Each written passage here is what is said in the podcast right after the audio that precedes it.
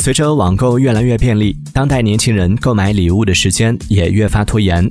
数据显示，七夕前两天，九五后、零零后网购成交金额人数占比最高，达到百分之六十九，是各年龄段最拖延的。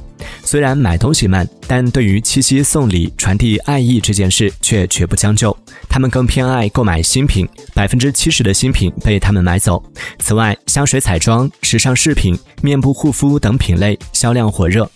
您的七夕礼物选好了吗？选礼物时您都踩过哪些坑？欢迎在评论区留言分享。